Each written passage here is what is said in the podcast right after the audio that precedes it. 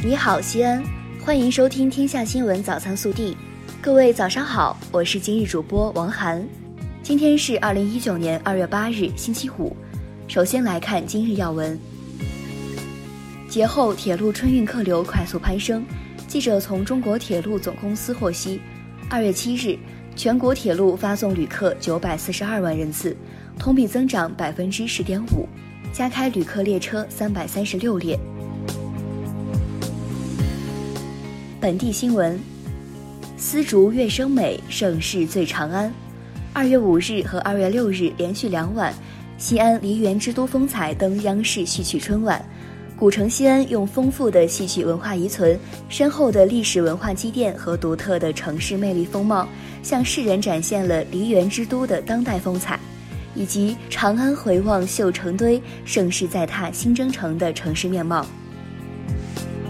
二月六日，我市空气质量重度污染，今年空气质量优良天数为八天，同比增长一天。伴随冷空气的到来。我市今天空气质量或为良至轻度污染，由于东侧浮尘的影响，PM 十将成为影响空气质量的首要污染物。受较强冷空气和西南暖湿气流共同影响，二月八日至十日，我市有一次降温雨雪天气过程，预计过程降温八到十摄氏度，主要降水时段为九日晚上到十日白天，全市小到中雪，秦岭山区局地大雪。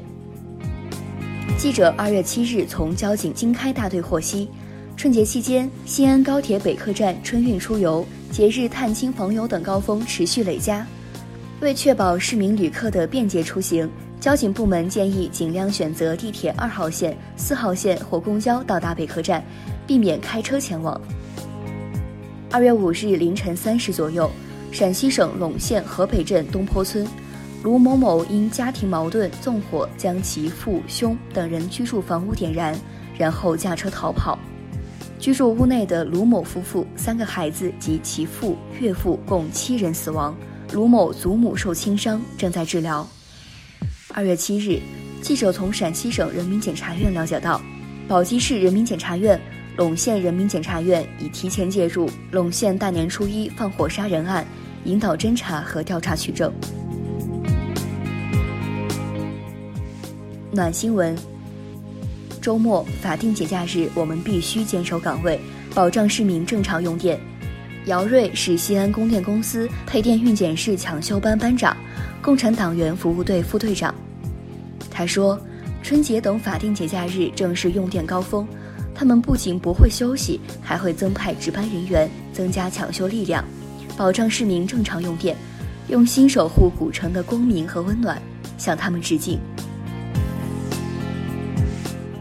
国内新闻，记者七日从中国公安部交通管理局获悉，春节假期前四天，中国道路交通安全形势总体平稳。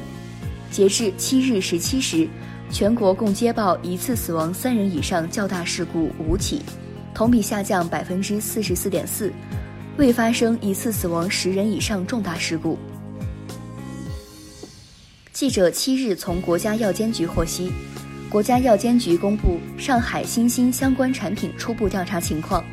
上海方面对上海新兴医药股份有限公司生产的涉事批次进驻人免疫球蛋白进行的艾滋病、乙肝、丙肝三种病毒核酸检测，结果均为阴性。江西方面对患者的艾滋病病毒核酸检测结果为阴性。对企业现场核查等有关工作正在进一步进行中。北京时间一月三日十时二十六分，嫦娥四号探测器自主着陆在月球背面南极艾特肯盆地内的冯卡门撞击坑内，实现人类探测器首次月背软着陆。美国航天局七日发布月球勘测轨道飞行器对中国嫦娥四号着陆点的成像照片。由于距离较远，嫦娥四号探测器在图片上只有约两个像素大。近日。重庆林女士被一男孩燃放的烟花爆竹意外击中，造成耳膜击穿破裂。事后，小男孩承认系自己燃放不慎致林女士受伤。可当林女士去和男孩家长协商赔偿时，对方却矢口否认。目前，警方已介入调查。北京市公安局七日发表情况通报称，节日期间，有人在微信群中假冒北京市公安局官方微博和丰台公安分局官方微博名义，编造传播发生杀人碎尸案虚假信息。二月五日，嫌疑人被顺义警方依法刑事拘留。二月四日，贵州瓮安，交警李成绿准备悄悄出门上班，两个孩子发现后哇哇大哭。他不得不忍痛离家。李成绿路过收费站时，妻子正在值班。夫妻俩团圆问候不足八秒，妻子已坚守七十二小时，家人跑六十公里，沿途给两人送年饭。北京时间二月七日，国际足联更新了最新一期的国家队排名。本期排名中，凭借亚洲杯闯入八强的成绩，国足积分增加二十二分。总分达到一千三百三十九分，排名也从七十六名提高四位，来到第七十二名。热调查：二月五日下午五点多，江苏宿迁一对夫妻为了初一去娘家还是去婆家而产生分歧，竟然在高速公路上争吵起来。吵着吵着，妻子竟然因为过于激动而陷入了昏迷，幸亏交警及时发现并施以援手。经过医护人员抢救，女子目前已无大碍。过年去娘家还是婆家，你怎么选？西安年最中国，欢迎您来大西安过中国年。更多精彩内容，请持续锁定我们的官方微信。我们明天不见不散。